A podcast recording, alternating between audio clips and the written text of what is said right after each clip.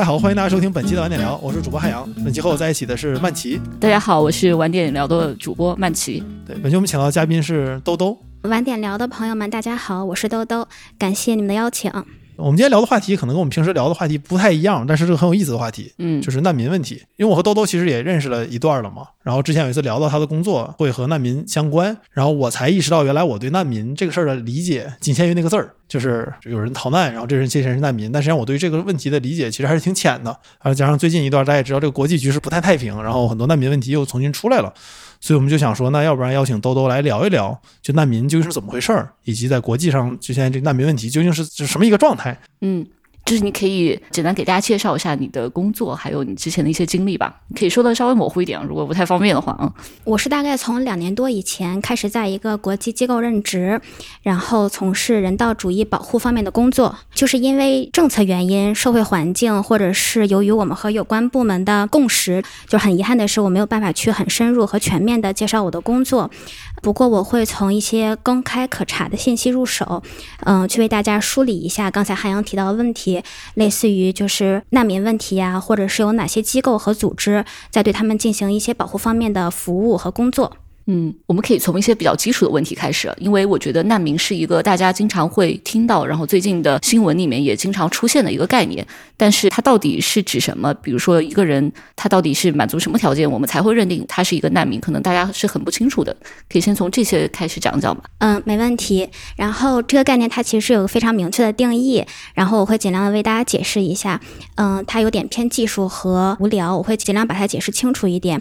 关于难民，它是有一个非常明确的和技术性的定义，指的是这个人他在自己的本国之外，由于几个原因，比如说。种族、宗教、国籍，或者是他属于某一社会团体或者政治见解，由于这些原因，他有非常正当理由去害怕、不能或者是不愿意向他的国家寻求保护，这个时候他就会被认定为难民。那第一个为什么要强调他要在自己的本国之外？是因为这个人如果在他的国家之内，他是不能寻求国际保护的，他必须要先跨越国境线。这个其实它的基础是来源于对现代主权国家的一个尊重。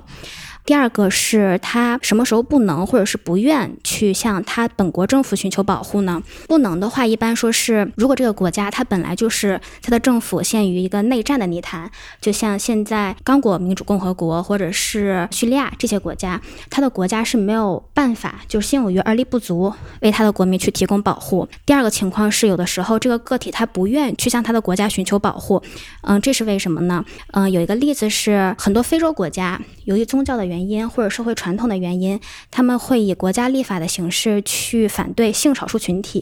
比如说我们最常会用的一个词去概括，就 LGBTQ。嗯，它是从立法层面去反对和歧视，所以当性少数群体遭受了一些侵害的时候，国家是不愿为他们提供保护的。不仅不愿意提供保护，有的时候还会对施害者有罪不罚。所以在这种情况之下，满足了以上所有的要素之后，这个人就会被认定为难民。嗯，还需要再补充一下，如果他只是面对的是伤害，而且是比如说一次性的，这个有时候可能也不够。我们需要确定的是他的伤害已经到达了迫害的程度，也就是 persecution，而且他是被针对的。以上这些要素都满足了之后，才会被认定为难民。嗯，哎，这个是需要这个难民本人自己去向有关机构去申请的吗？流程是这样的吗？对，简单回答你的问题，就是他需要自己本人去寻求庇护，而不是说会有机构主动去找到他。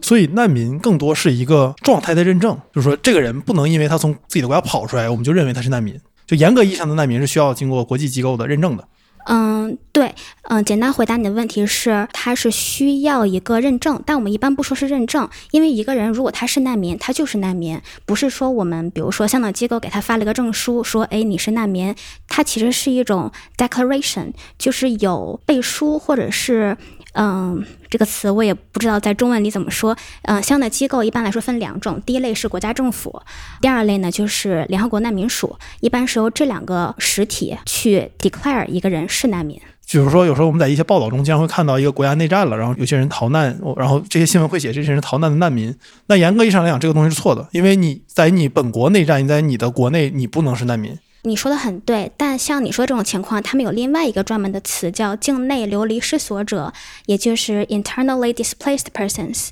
他没有跨越边界线、国界线，那他其实是一般来说是由于局部冲突、自然灾害，比如说地震或者洪水，他逃离了他本来生活的那个地方，但是他没有跨越国境线，这个时候他就是境内流离失所者。境内流离失所者也是联合国难民署的保护对象之一。不过我我看。就是有的时候那个词有些我不太懂的地方，就是有的人是难民，但有的人我们叫他寻求庇护者，但难民不都在寻求庇护吗？为什么还有这个区别呢？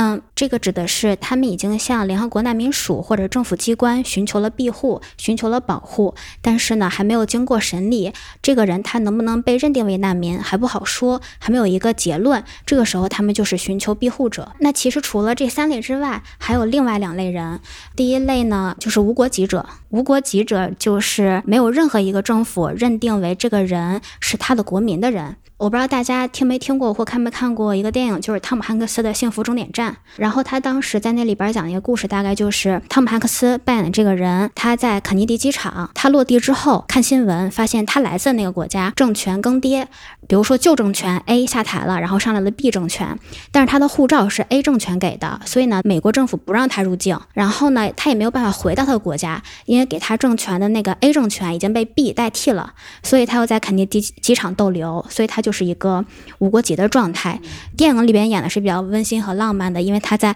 机场里好像还谈恋爱了，嗯，但是其实实际情况还是比较痛苦或者是无解的吧。我不知道大家有没有听说过群体，就是罗兴亚人，缅甸的罗兴亚人。对，但是他不被缅甸政府所承认，不被缅甸政府认为是他的国民，但是同时没有任何一个国家接受罗兴亚是他们的公民，所以呢，这个群体的数字是非常大的。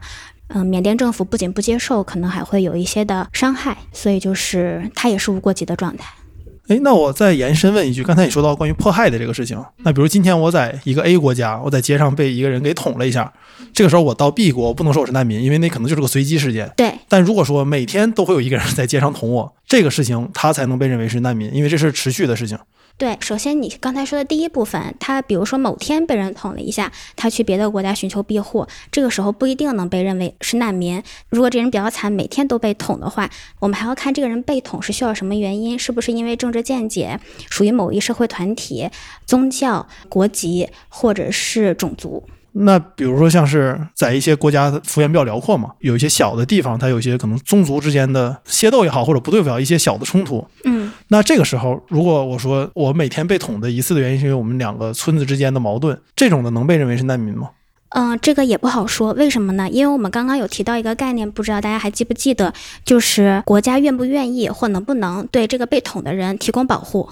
如果国家愿意，而且能，而且没有任何理由将刚刚我们说的被捅的这个人排除到他的国家保护，也就是 state protection 之外的话，那他我们并不认为是难民。哦，明白了。换句话说，你这个国家要是想基本上没有什么难民到别的国家去，你本身得是一个有执行能力的主权国家。嗯，首先来说，对，有执行能力，这是很重要的一点。但执行能力基于的是它有没有相应的立法或者体系，而且这必须普世的立法。普世的，它不会就是说系统的歧视某一个群体。那我意识到我其实看的很多报道的很多用词都是不对的。就是经常常见的，就是这个人在自己国家是难民，像刚才聊的，嗯嗯，对，就是不准确吧。然后对像比如说联合国难民署这种机构来说，当他认定了一个人是难民的身份，这个应该是对应着后续的一系列的工作的，对吧？这个可以把整个这个过程讲一讲，嗯。就是比如说难民他之后大概是一个怎么样的安置的情况，然后他可能会遇到什么情况？没问题，因为其实对于联合国难民署来说，他认定了一个人是难民，这个可能只是很重要，但同时也是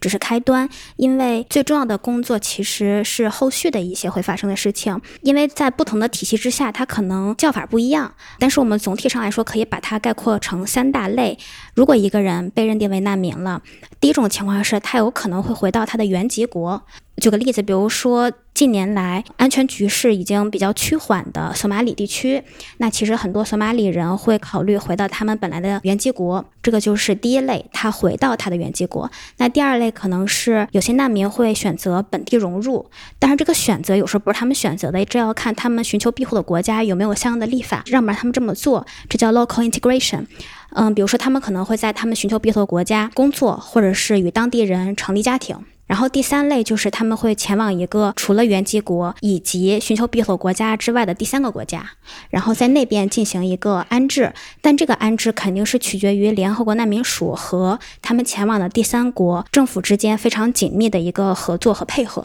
嗯，现在有哪些国家是可以作为第三类国家，就是它是可以正式的接受难民，还给他身份的这种国家？呃，这个有点难回答，因为这个数字我不太清楚，因为它这个概念其实有点模糊的。首先有很多国家是会接收难民的，像我们都知道的德国，然后它是接收了很多难民。但是除了德国之外呢，又有很多国家没有接收德国那么多的难民，但是他们有自己相应的国内立法，比如说美国、加拿大。澳大利亚，嗯，新西兰，他们都是有自己的国内立法，他们会按照他们的国内立法去接收难民，然后会按照他们自己节奏来，所以这个其实有点难说有多少国家是接收难民的。我们可能会说有些国家是大规模接收难民，然后有些国家是按照他们的节奏和他们的配额去小规模的接收难民。嗯，明白。可以讲讲，就比如说现在全世界可能接收难民比较多的国家有哪些吗？除了你刚刚提到德国，这是一个比较多的国家。嗯，对，德国是其中一个，有一个专门的数据会进行一个统计，就是全球接收难民最多的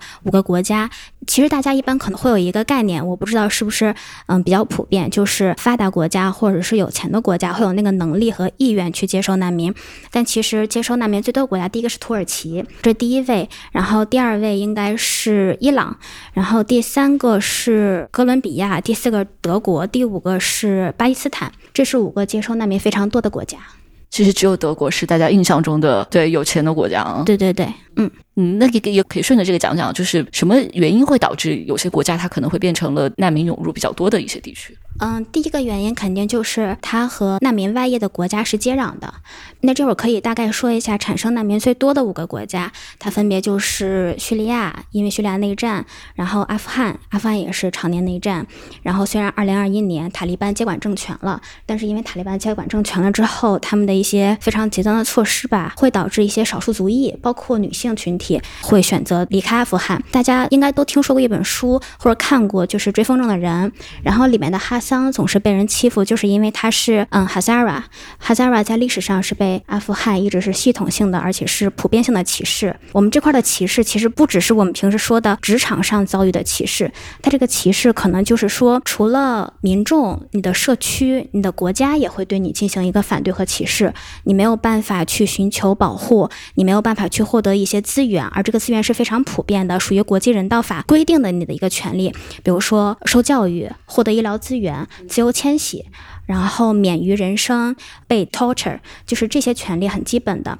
他们可能都没有办法去获得。所以我们刚才说了叙利亚、阿富汗，然后还有呃乌克兰俄乌战争，这是三个，然后还有委内瑞拉。以及还有南苏丹，因为南苏丹也是常年内战，因为它成立之后一直就是国内局势非常不稳定，所以这五个国家他们的周边国家有的时候会接收很多涌入的难民。嗯，了解。所以最大的原因可能还是战争。对内战，而且没有一个很好的介入或者是解决方案，因为其实我们刚刚说的这些是我们很多人都知道的，但其实世界上还有很多的国家，它有一种我们会说是 silent crisis，就是因为发生时间太久了，然后大家有点用这个词可能不太好，就是见怪不怪了。比如说像 DRC，它其实可以说是全世界比较严重的人道主义危机之一，但是因为报道的太多了，或者怎么怎么样，嗯，或者是中国民众觉得离我们有点远。然后大家可能就不会在这种危机上分配自己更多的一个时间精力，或者是同情心了吧？我记得以前有一个非常成功的宣传，就是叫“看不见的孩子”，那个好像讲的就是刚果的儿童军，就他们当地的军阀就是会小孩很小时候就可能村子都遭到了屠戮，然后但是小孩他会留着，然后就给你收到军队里面，把你培养成职业军人。那个曾经好像在全世界还是有挺大的传播的。对，因为其实，在寻求人道主义保护，并且在这个 advocate 方面，有两个群体是特别容易引起大家的关注和同情的，一个是儿童，另外一个就是妇女。因为儿童和妇女其实是在冲突发生的时候最最容易受到侵害的两个群体，并且非常脆弱，而且他们可能受到侵害了之后，还会有二次侵害和持续性的侵害。而且没有办法去获得一个很好的帮助和介入，所以就是这两个群体，除了联合国难民署会进行一个比较集中的关注，像一些别的机构，比如说联合国的儿童基金会或者是妇女署，也会专门对这样的群体进行保护。嗯，其实你刚才说的就是五个产生难民最多的国家，我觉得这里面的除了乌克兰可能是最近中国人会比较关心也比较关注的，其他四个国家可能大家都没有那么关注。就从中国的角度啊，因为都比较远了，包括叙利亚内战也已经很久的时间了，可能有十几年了啊。嗯，一三一四年差不多开始，到现在也小十年，差不多十年。对。因为我觉得之前有一种舆论会觉得联合国的很多工作没有什么用嘛，或者说没有什么约束力吧，就对很多主权国家没有那么强的约束力。但确实对单一国家来说，有很多全球性的问题，可能一国的人民或者一国的甚至政府吧都不会那么关注的。这种时候，我觉得一个全球性的机构还是非常重要的。嗯，而且听下来，就是南国难民署还是做了非常多的工作的在这事儿上。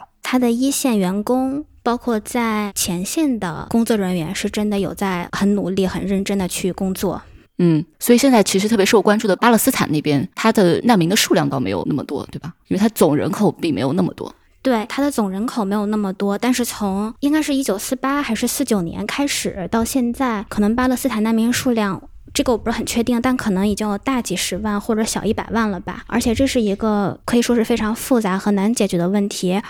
呃，联合国有个专门的机构是联合国近东巴勒斯坦难民救济和工程处，然后它大概是这样成立的：一九四八年还是四九年的时候，因为以色列建国，然后嗯，大家都知道有了第一次的中东战争，当时就会有大规模的巴勒斯坦人从家园逃离，然后前往别的国家，因为那个时候数量非常大，而且就是情况非常复杂，所以联合国会专门成立了这样一个机构。他们主要的一个服务和保护对象其实就是巴勒斯坦人，它跟联合国难民署其实是有挺大区别，因为联合国难民署它的保护对象不仅限于巴勒斯坦人，而是全球的。这个机构联合国内部不会叫这个名吧？应该有一个有一个缩写 UNRWA 安法。然后一般来说，在难民营出生的，在阿瓦地区出生的巴勒斯坦人，他会有一个专门的证书，上面就会有我们刚刚说的那个字样。这个其实是比较让人难过的，因为很多小孩儿他可能就是出生在难民营，长大在难民营，他的下一代可能还会是一个难民。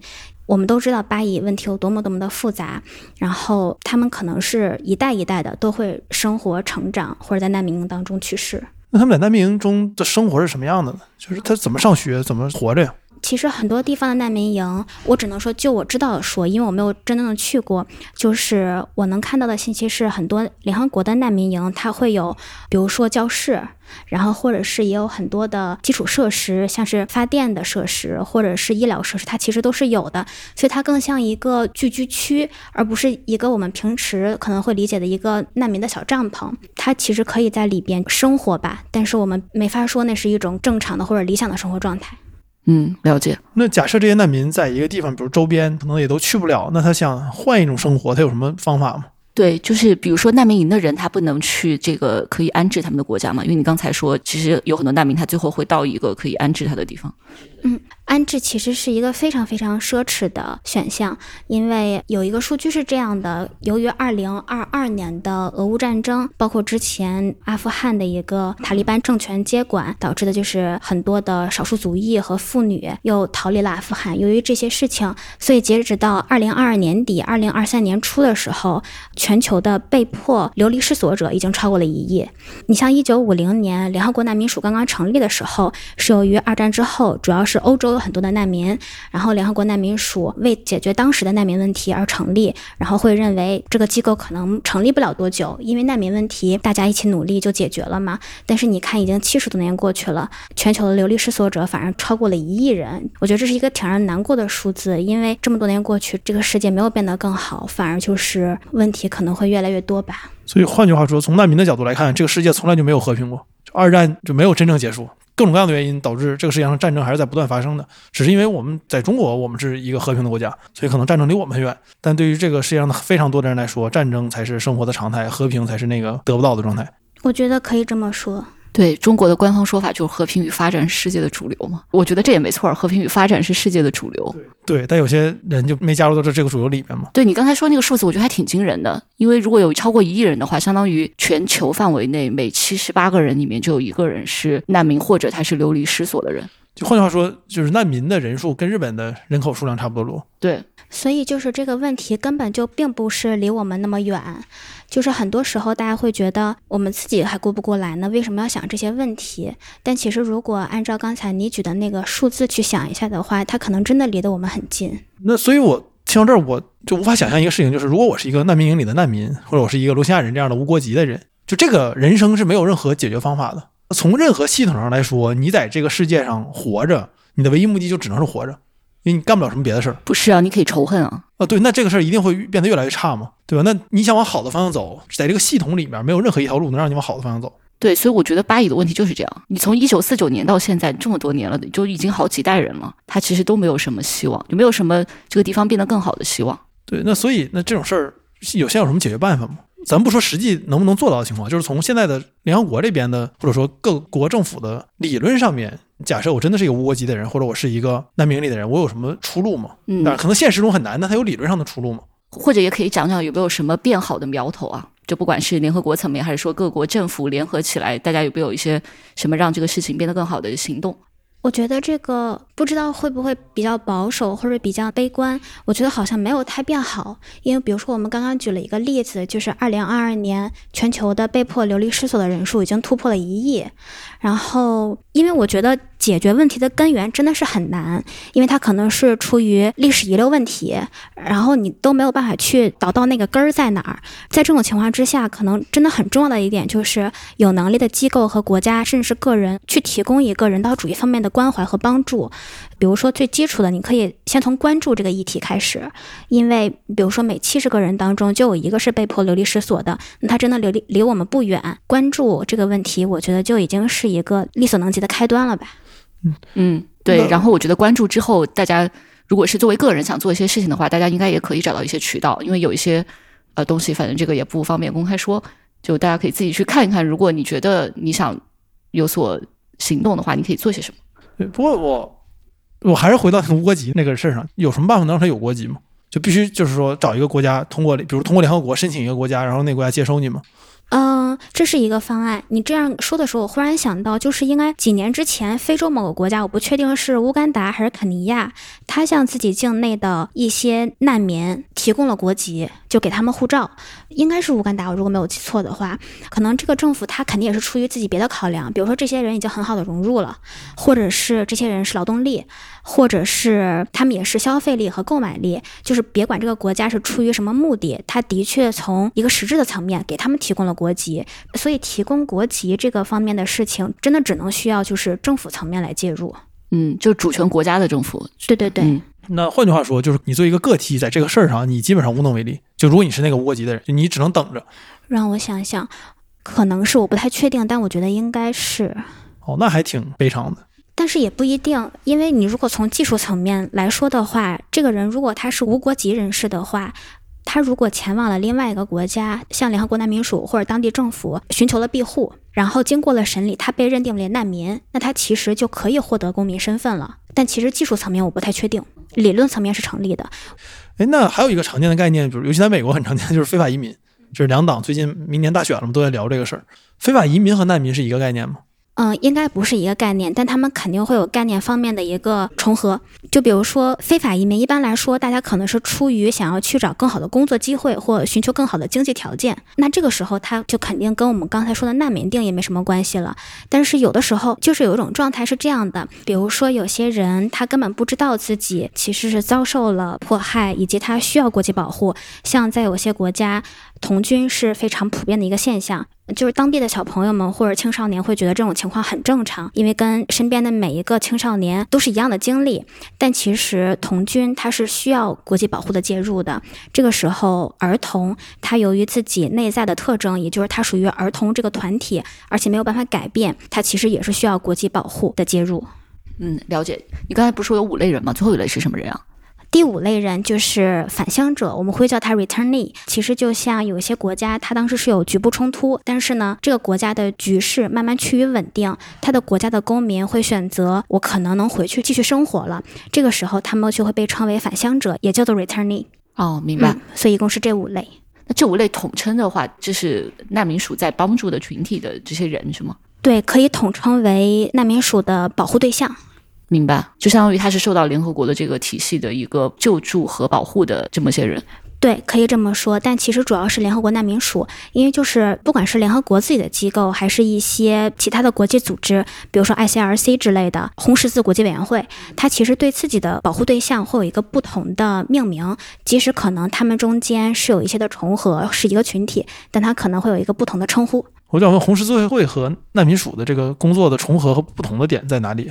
哦，其实还挺多的，比如说，首先很大程度上是合作。比如说，双方的一些法律文件可能是共同去研究、去起草，然后去宣传。然后同时，有的时候，嗯，联合国难民署会将红十字委员会 （ICRC） 作为自己的 implementation partner 实施伙伴。然后，比如说，我们知道 ICRC 一般都是在一些冲突最激烈的前线地区去提供帮助。像最近的巴以冲突，我那天看到有报道，ICRC 可能是有三百名医生在前线去提供医疗救助。所以，他们更多的应该是一种互相帮助和合作的。关系，但是性质是不太一样的。比如说，联合国难民署它应该是属于国际机构或者政府间机构，但是 ICRC 它应该是属于国际性的组织。嗯，就是刚才说到，现在可能有超过一亿的人都是难民和流离失所的这个状态。那这些人里面，最后他大概有多少比例是能真正被安置的呀？嗯。应该是百分之一，因为这超过一亿的人，我们说他是被迫流离失所者，那其中可能已经被认定为难民，或者是马上要被认定为难民的，可能是三分之一，差不多。这些人当中，只有百分之一被安置的几率，也就是让他们前往第三国。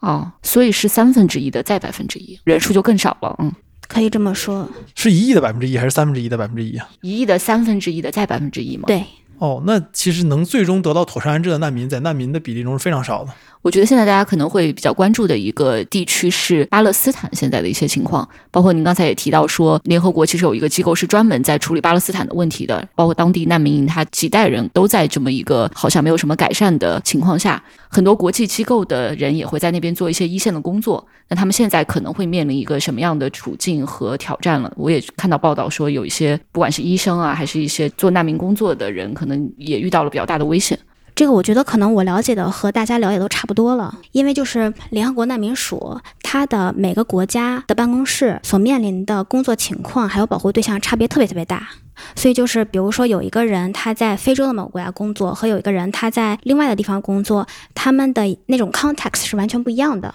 那过去十年，你觉得有什么比较好的事儿发生吗？有什么比较成功的案例在帮助难民，或者说一些好的事情？就咱刚才一直在聊一些比较悲观的事儿。当然，要是没有，也可以说没有，这也是这期节目大家的收获，就是过去十年没有什么好事发生在难民这儿。因为全球的我毕竟不是全都那么了解，但是我觉得欧洲在处理难民危机的时候，其实当时起码开放的态度是值得大家去支持一下的。虽然后来发生了一些很不好的事情，但是因为我不是他们的国民，我觉得我没有资格站在他们的角度说，哎呀，我的政府做了一个好的决定还是不好的决定。但是其实当时出于人道主义关怀的那种态度，选择去接收，为他们敞开国门，我觉得其实这个起码是值得肯定一下的吧。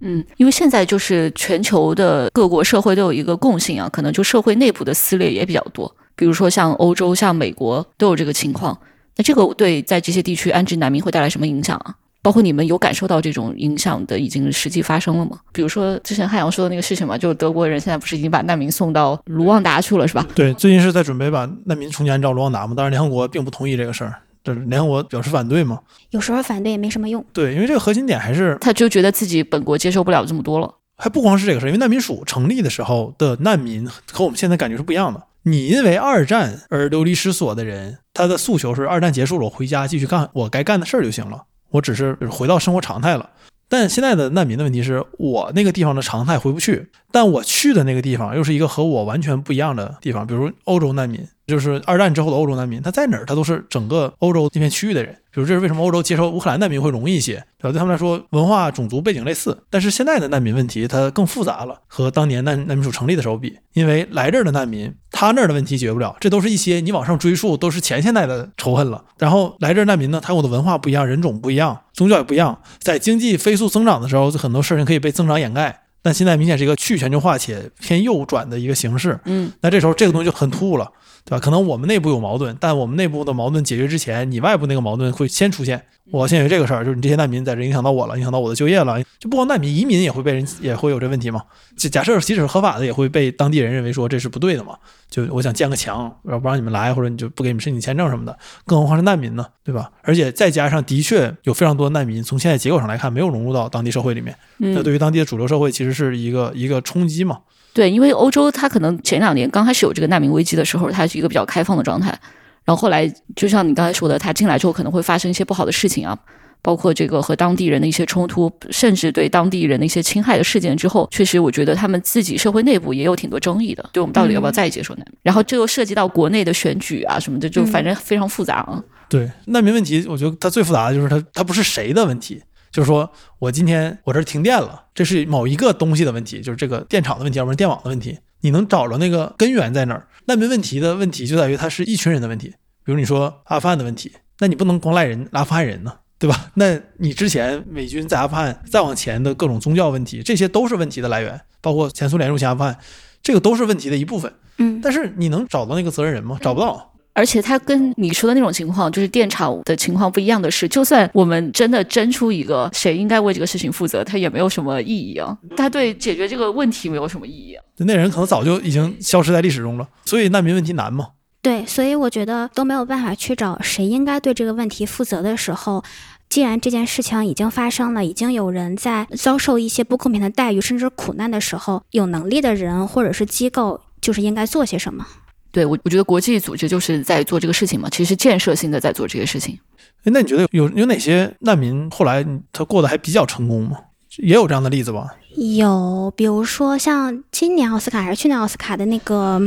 马拉拉是吗？哦，他都不是近期的了，就是《瞬息全宇宙》的男主演关继威，是不是？他就是越南难民。对他好像在颁奖典礼上还讲到这个事情了。对，然后应该是从几年前开始，就是有嗯联合国难民署的难民代表队，他们会有很多的难民运动员。我不知道这个算不算比较成功的案例，因为觉得成功的案例好像这几个词就是有点没有办法去概括呀，或者没有办法去体现他们经历那些东西。嗯嗯，而且我觉得他们的成功可能跟我们一般去讲一个人成功可能不一样，不一定是他事业成功就是成功。对他成为一个普通人就是成功。对对对，我觉得他成为一个普通人就是已经很难了啊。嗯，而且其实我们说这个的时候，我心里也在想，就是有时候会想很多，就是我们就是有没有资格去定义他的成功。就比如我们说，不管是他在体育事业的成功，还是电影领域的成功，或者他能作为一个正常人活着，我就是觉得我们好像没有什么那个立场去说他。我不知道这样会不会陷入一种虚无主义，但是有的时候我可能会更多的不去说吧。嗯，你刚才最开始想说的那个意思，可能是说他比较好的改善了自己原来的状态的那个意思，是吧？至少逃离了他不想经受的那些和环境。对，大威少就是我问这个问题没法得到一个答案，因为这样的人可能有很多，但是他并不是什么名人，不是说我们今天说选一个代表，说这人成为世界首富了，不是这种，那可能就是说你能获得好的生活，或者说你能回到你的母国了，你的母国结束战乱了，那这也是我觉得也是成功的嘛。但是我们不是他，所以我没法替他做任何宣言。嗯。但是连着这个说的话，我觉得有两本书还挺有意思的，嗯，而且他们两个人这两本书的作者，严格意义上来说不能是难民，但是他们肯定是跟那段经历，他们那段经历跟我们说的这个大环境是非常相关的。就是一个是我身在历史何处，他的作者是埃米尔库斯图里卡，他更为人知的身份应该是电影导演，就是他导过那个黑猫白猫、地下和爸爸出差去，应该是叫这个。他的出生国家应该现在叫塞尔维亚，他经历了前南斯拉夫联盟的解体，然后另外一个就是应该是去年理想国出的《疼痛部》，它的作者叫杜布拉夫卡，他是克罗地亚人。所以他们两个都经历过那段时期，然后他们是以个体的经历，他们以他们个人的角度去写了一下他们面临那些非常宏大的议题，比如说呃内战、种族之间的残杀，或者是自己的之前那个国家都不存在了，或者是自己那个语言都不存在了之后，他们的一些想法和经历，包括他们在异国去生长的时候想的是什么，而且他们俩挺有名的嘛，而且也比较成功，所以就如果大家感兴趣的话，还可以看一看。嗯，感谢推荐。回去看一看，不过那我们进入到最后一个可能有点稍微有点争议的问题，就是很多人会觉得在乎难民是个圣母的表现。当你的同胞可能还有很多生活并不好的时候，你在乎远方的苦难，这有点特别大而无当。这个事儿，你作为实际干这个事儿，你会怎么想？以及有人会觉得说，这个远方的苦难也不是我造成的，对吧？然后我们还要为他去出力解决，然后我自己还有一些问题没解决，所以有一些声音是觉得这件事情是不是不是我们现在应该考虑的事儿？你可以讲讲，就是你自己的感受吧。嗯，其实我觉得这些声音都很有他们的道理，包括其实这些声音也很普遍。那我从事这个工作的原因，其实第一个就是很简单，我是把它当成一份工作来做，就跟大家就是有人写代码或者有人做嗯摄影师一样，我也是把它当成一个工作。而且这个工作，我觉得其实我自己，因为我从这个工作两年多了，然后我最开始刚做这份工作的时候，和我现在的一个态度，我也能感觉出来不一样。因为其实之前刚刚开始做的时候，我的想法就有点像你们刚才说的，那我肯定就是要帮助那些需要帮助的人，因为无穷的远方或者无穷的人都跟我有关。但其实做了一段时间，嗯，可能就是刚刚参加这份工作不久，就是接受一些培训，或者是身边的人会一直给你很多的一些指导。这个时候，我发现其实它只是一个专业性很强的工作而已。它非常的要求，比如说程序正义，比如说我们有一套基于法律在全球范围内实践了数十年的一套流程，它是 well established，就是它是专业性很强的一份工作。你只是在做一个跟别人没有什么不一样的工作而已。只不过做了这段时间之后，我会觉得我肯定也是认可我的工作，并且比较喜欢的。用一句话来概括是，我觉得它能让我很直观的看到我自己是以什么积极的方式去作用于他人。其实，如果你从这个层面来说，它不是圣母，它是一个比较自私的态度，对不对？因为你是为了自己，你是能看到自己对别人施加了什么态度和影响。除了这些之外，比如说我很喜欢一个作家石黑一雄，然后他在《克拉拉与太阳》那本书里，他其实有提到了一个观点，他是设置了这样一个场景，就是在那个科技已经比较发达的社会，嗯，一个个体 A，它是完全可以被复制为 B。那这个时候，是不是 A 可以被 B 完全替代？那其实石黑一雄在那本书里给出的答案，他自己认为应该是不能，因为 A 的独特性不仅在于 A，是因为他周围的人对他还有一些投射，比如说感情或者是记忆。然后我觉得做这份工作会让我很直观的去建立起自己和周围的人或者世界的一个联系。其实这样讲的话，也不是说。哎呀，我我是在帮助别人，他其实也是为了自己，因为我总是觉得人生其实没有什么实质的意义和目的，活着其实是种惯性。然后你如果接受了这种设定的话，或者你接不接受其实都没有用，就是你可能会需要做一些能够加强自己和世界、和人和社会的一个联系的一些事情。我选择方式就是我去建立这些联系，然后我再去加强它。所以我觉得这个工作可以帮到我这一点吧。嗯，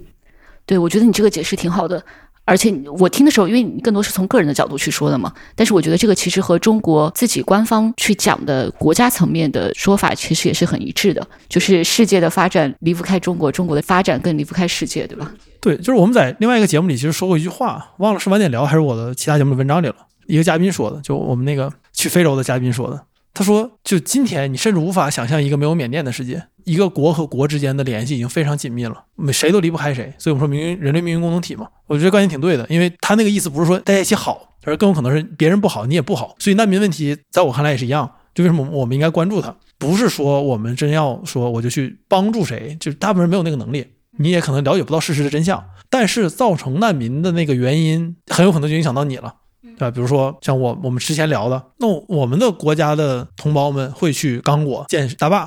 那期节目里大家可以听到，我直接放收 notes 里面。那刚果内战的时候，他们就干不了了，就得藏起来，然后把女同志都再送到其他国家去，然后男同志结债自保，对吧？甚至就直接全撤走了。那这这个东西是影响到我们的。对，而且像你刚才提到这些人，他们在国内肯定是有家庭的，那他们的家庭当时是不是会担心他们？对，所以在我看来，难民这个问题，一方面你的确不能。我觉得有些人说别人是圣母的人都特别冷血，也不见得，因为很多时候这个事儿不是你直接造成的，且你真的可能很难理解的时候，你不能强迫别人都有同理心，对吧？强迫别人同情别人这事儿也特别不好，对，强加给别人。对我觉得，如果你有道德，你就应该接受别人是自由的这事儿。但另外一方面，反过来来想，就是说，就难民这个问题，就像刚才聊到的，具体的个体，你对他的关怀是是一种，另外一种也是他造成他这个苦难那个原因，其实是个更大的问题。那个更大的问题，大概率上是全球人民一起去承受的。再比如像我们的一带一路中间这些国家，它哪一个有问题，对我们的计划都有影响。或者说像之前我们公司有些用户，他可能来自于非洲啊什么的，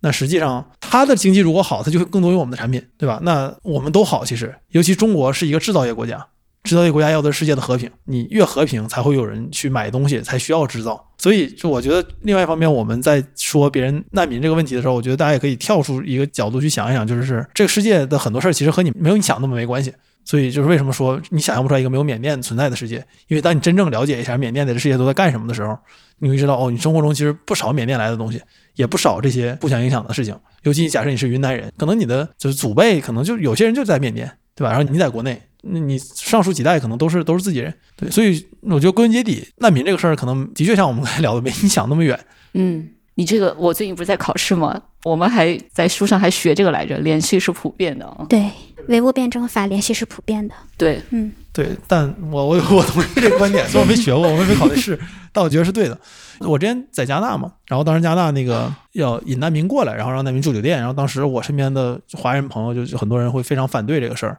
但是我对那个事儿我我不太能评价，就是因为我不是加拿大人，我是中国人，所以那个事儿其实影响不到我，而且我其实对事儿不是很了解。但是话说回来，就是当时让加拿大接收那个难民的原因到现在没结束呢，就这事儿一直持续到现在，然后直到。有阿富汗问题，有巴以冲突，然后我们现在再回来来看，然后发现哦，这个事儿的确它影响还是挺大的，影响非常大。所以你可能很多时候你会觉得，尤其你在国外，你会觉得就是自己身边有几个难民来了，但是这事儿你往后来看的话，它的那个链条是非常非常长的，它最终会影响到每一个人。当时你说的就是你身边的华人同学，他们比较反对的原因是什么呀？你说的是在加拿大的华人是吧？他们反对的原因是安全、就业，他觉得是影响社区的氛围吧？是不是？对啊，就为什么我们国家要接收难民呢？就这跟我有啥关系啊？我们的税金为什么要养他？我自己就门前路都没修呢，然后你让他们住当地最好的酒店，但是这个的确是有点问题，特别讽刺，就是他是特意去接收的，原本没有义务。就是加拿大政府根据报道来看，是特鲁多政府，特鲁多这个人为了展示自己。对，接收了一群人，然后让他们住当地最好的酒店，然后把原本房客清走了，然后那个城市本身就有一堆问题，当时就那个，我觉得其实有点过分了。你自己不解决自己的问题，然后你为了作秀，你接收一批人来，然后这些人又不融入当地，就是我是当地人我也难受。嗯。我觉得政治作秀，而且做到那种地步，的确是不太好。比如说，你刚才说清退租客，然后让他们住很好的酒店，是吧？但是你之前还说了一点，就是当地人肯定觉得我们让他们过来干嘛？我们有义务吗？或者是我们的税金交那么多来帮助他们，有没有用？我觉得这个思维就是怎么讲呢？嗯，就是去年还有一本书很火，应该叫《优绩主义的暴政》，我不知道你们有没有听说过？就是《万圣复原》这本书好像上过排行榜。哦，是吗？我没有看完，我就看了一下，我觉得他那个讲的东西还挺有意思。就是为什么大家总是会一直设定自己是那个去帮助别人的人？为什么大家就不能想象一下，有一天自己也会需要别人的帮助？就是你不可能一直会在一个很高的位置上，然后你不会一直有那种资源和权利的。这就是体系的重要性或者制度重要性。你如果有那个意识或能力的话，可以尽自己的一份力，让这个体系或者是制度是好的，或者是是有效的，可以帮助弱势群体的。因为大家在人生的某一个阶段，可能多多少少都会经历自己也是弱势群体的时候。比如说，举个例子，有一天你你受伤了，然后你骨折了，那个时候你可能会。会体会到残障人士的不便，或者是有一天你去了外地，或者去了别的国家，然后你发现自己语言不通，你还会体会到，就是作为一个完全不会那个人语言的人，你所面临的不便，就是真的不会一直是一个非常占尽所有资源和优势的人。所以，一个社会的制度和体系的健康和完善才很重要。比如说，他对残障人士是不是有关怀？然后他是不是有不同的语言可以帮助你去认路之类的？我觉得话说回来，就是当你真的把你的工作。拆解特别细，然后你去看你的工作跟上下游什么有关，不是说和难民有关，但你其实你能意识到你的生活其实和非常多事儿联系到一起，就绝对不是一亩三分地能解决的。所以就是我在尽量跳出来，然后去看自己的工作的时候，当然这个工作并不是我生活的全部，甚至可能都不是重心。的确，我通过他认识了很多可以深入聊天的朋友，这个我觉得很好。然后另外一个就是，有的时候跳出来看一下的话，会觉得通过这份工作，自己有了更多的联系，然后做一个特别微不足道的个体，会有一些更多的脚踏实地的感觉。嗯，就是不能被 B 替代的 A 啊。对对对，call back 了。嗯，好，今天特别感谢兜兜来参加我们的播客，然后我们也分享了一些关于难民这个大家可能平时并没有那么了解、那么关注的人群，他们的生活还有处境。本期的晚点聊就到这里，欢迎大家的收听，下期再见，拜拜。